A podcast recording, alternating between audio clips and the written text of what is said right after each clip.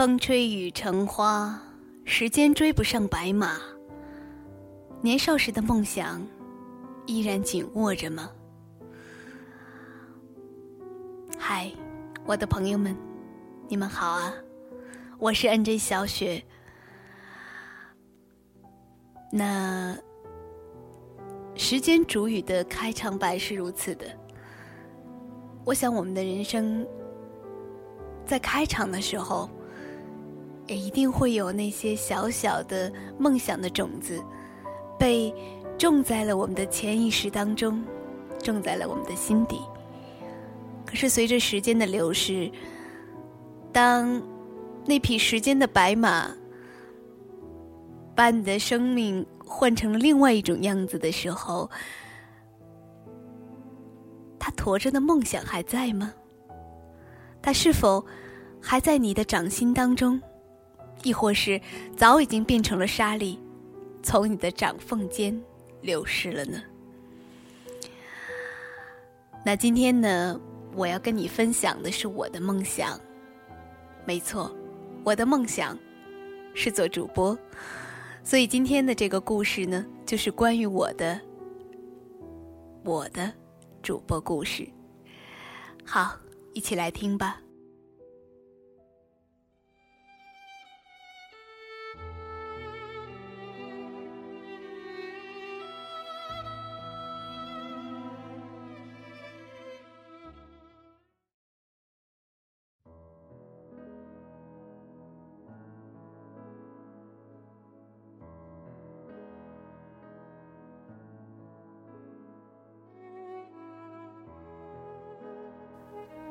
墙里秋千，墙外道，墙外行人，墙里佳人笑。一墙之隔，犹闻青春的笑声。寻声去寻那丢失已久的初心，泯灭的情愫，却恍似回忆无门。无意间。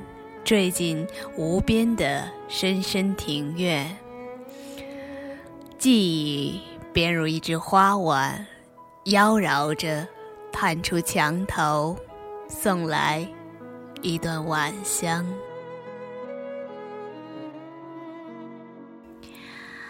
我是伴着诗意出生的那一天，漫天飞舞着小雪，碎碎纷纷。于是，我有了这样一个名字，小雪。和那自然界的精灵一样，我爱静谧，爱舞蹈，爱旋律，爱一切美好的事物。在那个电视机还没有普及的年代，家里那个小小的四方盒子，很是吸引我的注意力。我经常搬来一把小板凳，坐在打毛衣的妈妈身边，手杵着腮帮子，能安静的听上好一会儿。那里面藏着的声音，好听，耐听。我常想，那里藏着的是怎样的一个小人儿呢？他能躲在这盒子里，还能每天新鲜的。说着话，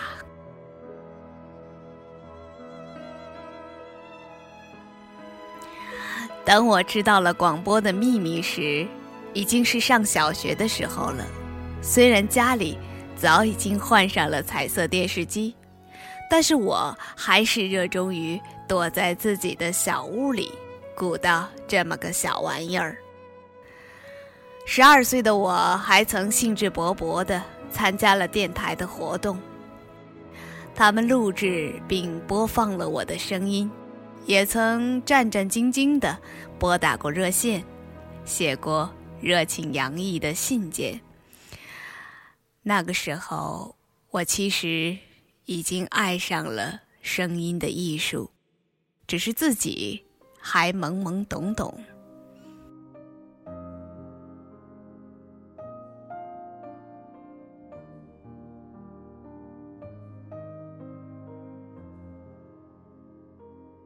慢慢的，我听过了许多的节目之后，也开始模仿那些播音员的语气和语调。天生有着一副好嗓子，再加上对语言的敏感，我自己居然也成功录制了一盘盘磁带。那里面装着我的节目，一个小故事，一篇文章，一段仿照广播节目的开场白。当然。听众只限于自己和家人。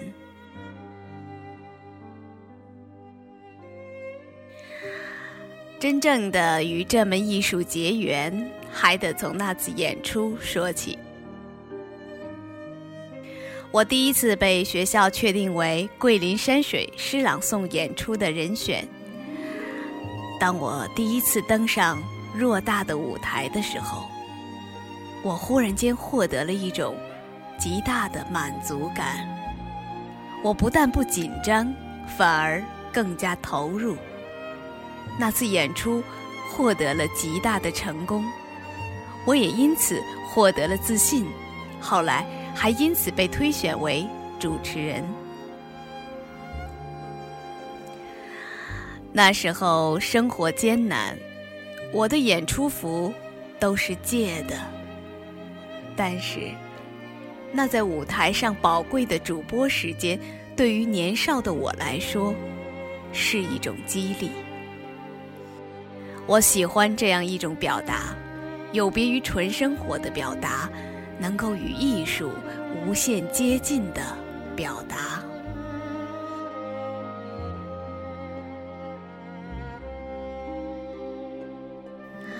一九九九年，我还在读初中。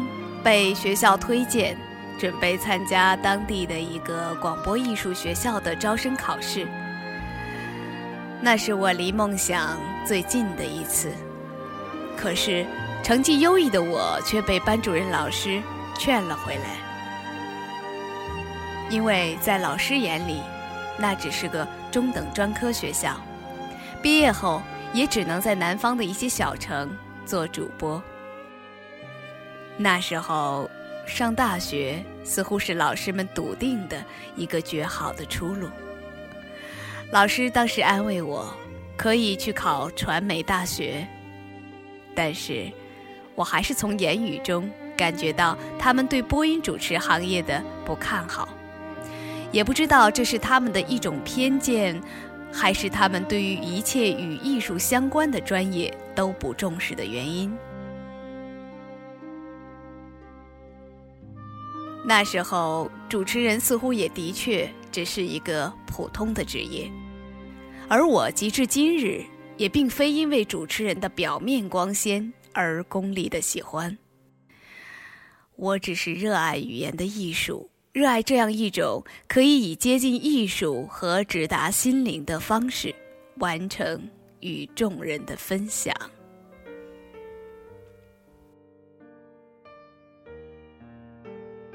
而令我没想到的是，真正把几近熄灭的主播梦想之火重新点燃，居然是在大学时代。至于为何没能进入中国传媒大学，我有我的家庭原因，不愿再触及。总之，我的专业是英文专业，和主持没有关系。我以优异的成绩考进了北京的高校。这个时候，我是众人眼中的天之骄子。可是，只有我懂得自己内心的惆怅。我练了三年半的舞蹈，放弃了；学了半年的声乐，也放弃了；练了一年的手风琴，也不再继续。最后，我和艺术没有什么可以维系的纽带。在高中，我除了偶尔出现在演讲台上。已经没有机会做我的主播梦了。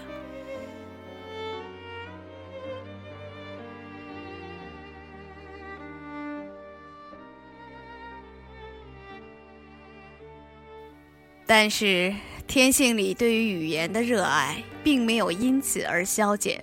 我在高三临近高考的时候写出的小说，被母亲撕得粉碎。而那一篇凭记忆再度复原的小说，后来却获得了全国大赛蝉联第三年的二等奖。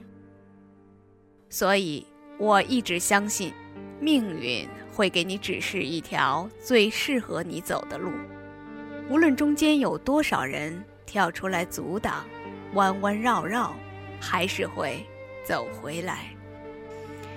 正如我的这篇小说。后来，他收入了我由作家出版社出版的文集，而我荒废了多年的主播梦，也就是在大学这个时候开始蠢蠢欲动。大学军训，我初试锋芒，就获得了演讲比赛二等奖第四名，我的内心又重新获得了自信和自我肯定。接下来的学校演讲比赛，我又获得了最高奖第一名。一些大型的活动上开始出现我的身影，或以活动策划的身份，或以学生干部的身份，或以主持人的角色。我主持了多场活动，中文或是英文，但是我始终觉得自己并没有多少进步。比起那些专业的主播，显然我只是在。固步自封，满足于校园活动的主播经历。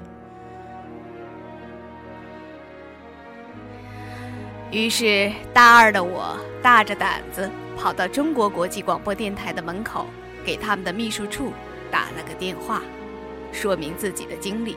然后，我直截了当的说：“我想到柜台实习。”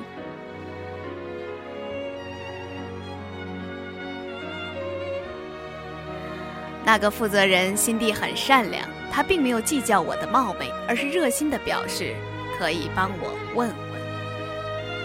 我坐在收发室的椅子上，忐忑地等待着他的电话，像是在等待一场审判。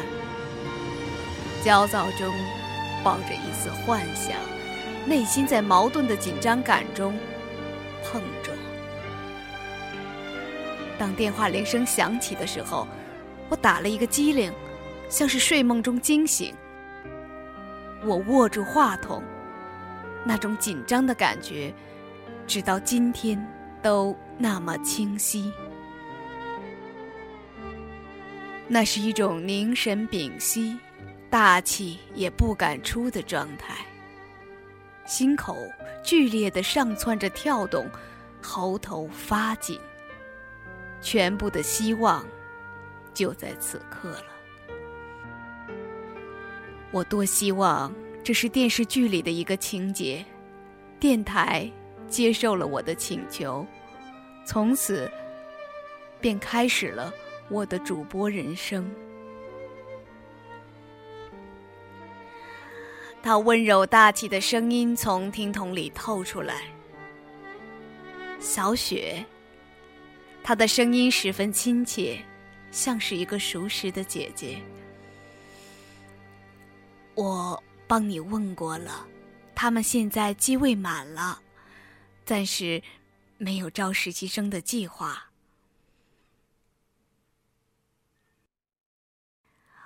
我把他的每一个字都记在心里了。夏日的阳光斜射进房间里。正好落在电话机上，我失落的把眼睛落在那一缕阳光上，听着他礼貌的安慰我说：“这次没有机会，不过以后再试试吧。”他真的是一个非常善良的人，能够体谅一个陌生的年轻女孩此刻的心情。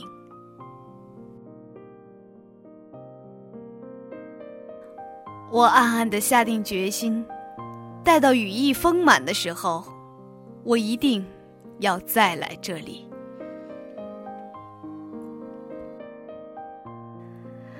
当我坐上公交车的时候，已经黄昏，落日的余晖落在那里，CRI 的台标在光影里虚虚实实。隔着车窗，我把手。放在窗子上。天光逐渐暗淡下去，留下手指和印在玻璃上的那栋高楼交合相融，模糊的轮廓。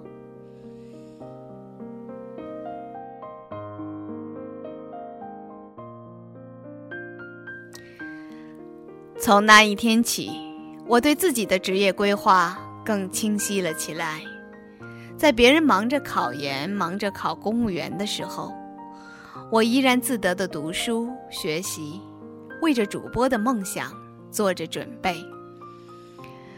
这个梦想，我很少向别人分享，因为我知道有些事情还是默默的好。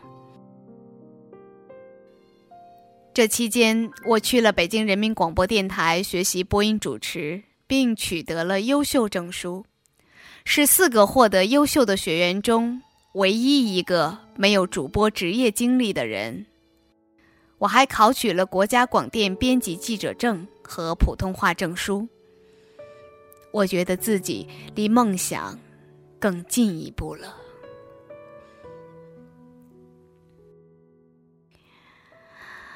如果我和 CRI 的缘分就此终结，那么我的故事也许就不那么精彩了。我始终觉得，这样的一份幸运来的有些意外。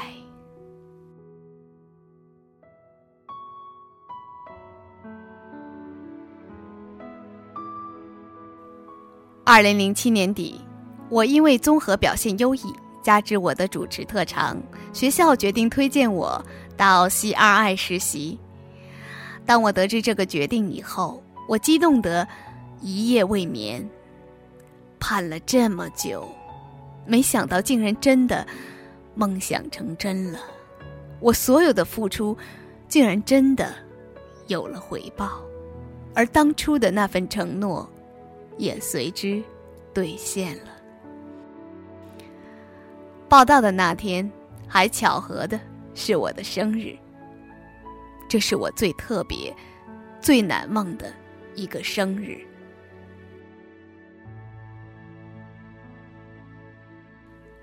国际台对于我来说是新鲜的、美好的、梦想的开始。刚去的第二天，我所写的双语节目文稿就在节目中顺利播出了。连老外主播在播音的时候都没有更改文稿。在国际台里的每一天，我都在进步，也结识了不少小盒子里的人，认识了真实的王璐。办公室里的人在跟他打招呼的时候，不会称他王总监。那时候他已经是节目总监了，却没有什么架子。每次见面，他都会浅浅一笑。像个年轻的女孩，话不多，干脆利落。亲切的新闻主播一男邀请我做嘉宾，和他完成节目的录制，教我怎么样放松的录节目。很可惜，他现在已经不在了。还有教我使用编辑软件的 Luna，教我操控台子的同事，教我写新闻稿的 Louis。这些同事都很亲切热情地赠予我无私的帮助。虽然我是个实习生，但是台里的很多大小活动都给了我机会。第一次和同事爬山，第一次参加直播，第一次参加舞蹈演出，第一次担任会场活动工作人员，第一次和台里的人参加庆功宴。我的许多个职场第一次都给了这里，而所有的一切。都来得太顺利了，以至于我开始欣欣然了。可是没过多久，我就迎来了一场巨大的挫折。这次挫折让我整整一年都不敢再听节目，痛不欲生。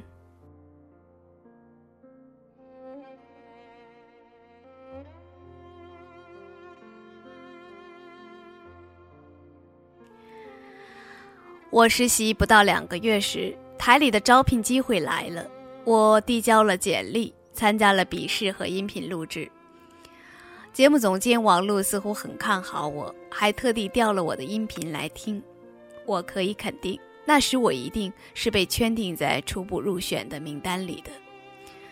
我从十二月等到了一月，一月等到了二月，我等了一个月又一个月，没有找任何的工作，执着的等待着佳音，可是，却杳无音信。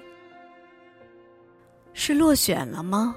我问身边的同事，他们善良的安慰我说我的节目很不错，但是也悄悄暗示我竞争的激烈。而这时候已经是五月份了，秘书出于好意让我再等一等。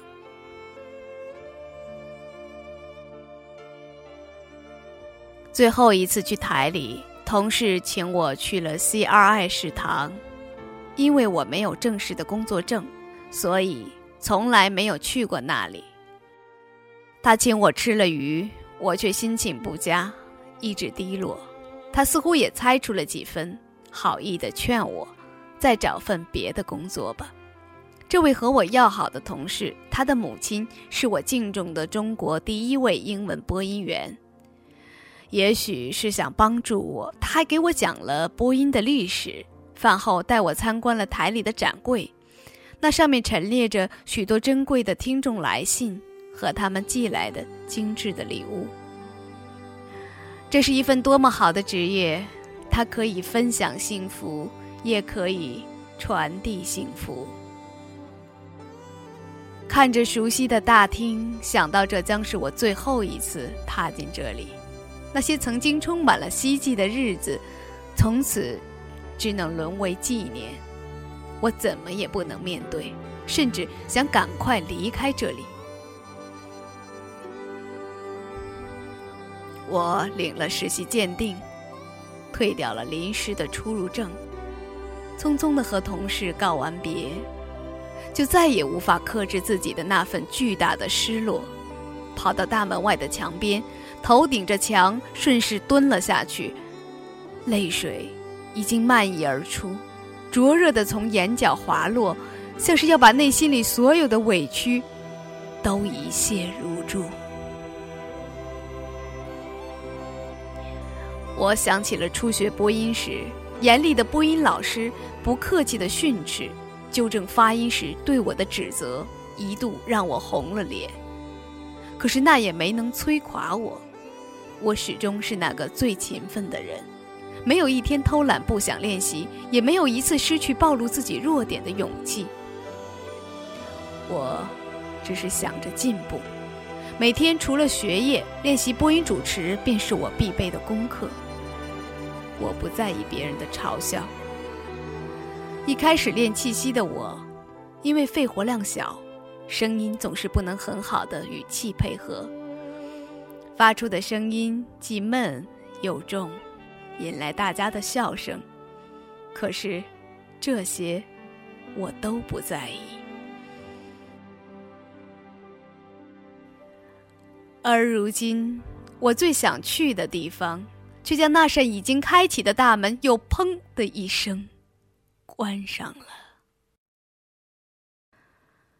希望升起，却失去平衡一般，坠落深渊。我的梦，我的期望，便从此沉入谷底，万劫不复了。我哭得累了，靠在墙边，越过围墙，依然可见那栋大楼。我略微的喘了口气，虚弱的低语着：“我还是要回来的。”我要做主播，只是这一别，不知又要待何年。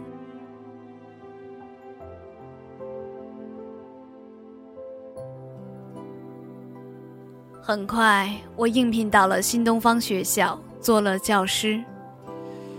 但是我越来越发现，教师这个职业并不能充分发挥我的写作才能。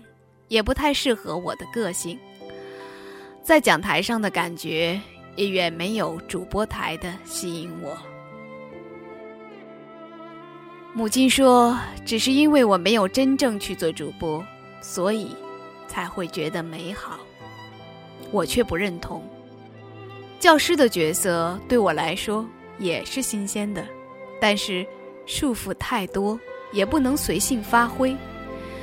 而主播与我的发挥空间会相对来说大一些。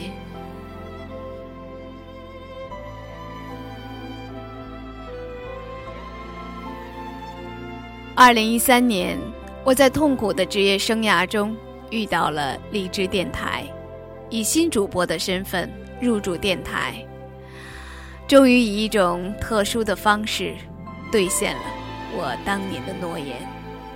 经历了多年的职场历练，我已经习惯了别人称呼我谢老师，而今天我要做一回自己，请叫我的播音名小雪。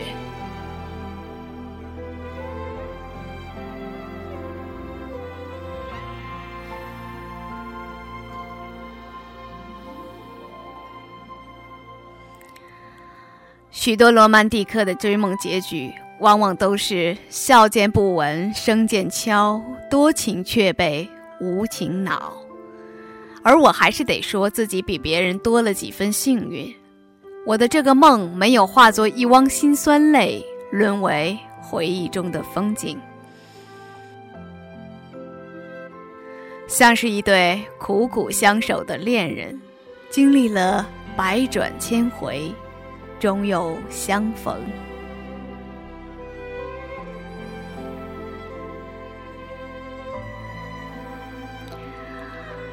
念今生，丰年流年，执手红尘，朝朝暮暮，凝字为爱。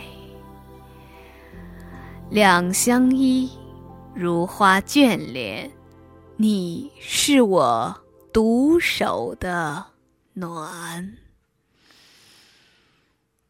不相负，繁华唇语缠绵。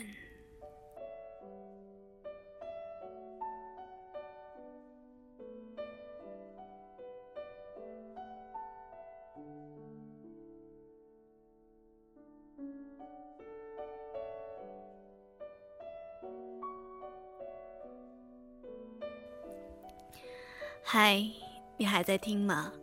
我是 NJ 小雪。嗯，那刚才分享的呢，就是我的主播故事了。那这篇文字呢，也非常荣幸的获得了二零一三年荔枝 FM 我的主播故事评选活动的优胜奖。那也非常的感谢荔枝 FM 的评审老师对我这篇文字的肯定。那我也同样要感谢一直支持我的你们。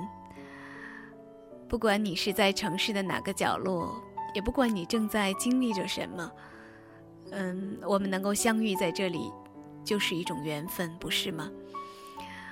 那其实相遇总是短暂的，哪怕只是一刹那的温暖，如果你曾经从节目当中感受到了，那也不枉此行。你说是吗？如果想要收听我的节目，非常容易，可以通过荔枝 FM 来收听。那我的节目名称是 Memory Cafe 岁月咖啡馆。那我的电台名称是雪之音双语之声广播。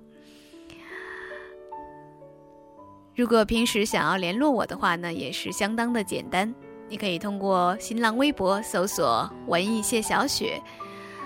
可以给我留言，或者是发私信，告诉我你想听到的音乐和想要分享的心事，那我会在节目当中为你播出。那在这里呢，我也要祝福，嗯，一直收听我节目的你，能够快乐幸福，拥有太阳花一样的笑容。明天又是新的一天了。我每一天都在写一篇自己的故事，我相信你的故事一定比我还要精彩，所以我期待在下一次的重逢当中，能够听到的是你的故事，好吗？那今天的节目就是这样了。那感谢你的收听，在短暂的分别之后，我们又会重逢在这里，请你继续的关注我。我的播音名 NJ 名是小雪。谢谢大家，再见。